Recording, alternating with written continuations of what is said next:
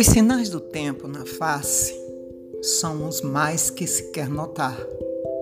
No entanto, muitos outros se perdem.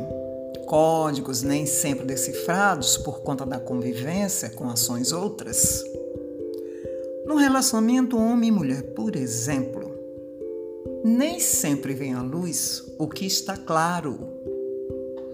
Não é o tempo que se deixa passar juntos mas o que se aprende com isso é que realmente importa.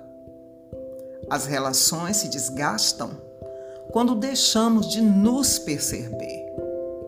São esses sinais, pequenos indícios que se somam e, iguais ao fundo de um filtro, diminuem o curso da água. Quando digo que cansei, na realidade, quero dizer que não estou mais querendo continuar, pelo menos do jeito que está. E nem adianta cortar o cabelo, mudar o perfume, porque a cor, o cheiro, o tom e a qualidade da essência se perdem no ar. Para amar, pelo menos esse tiquinho que a gente se permite perceber, preciso ser leal, sobretudo consigo mesmo.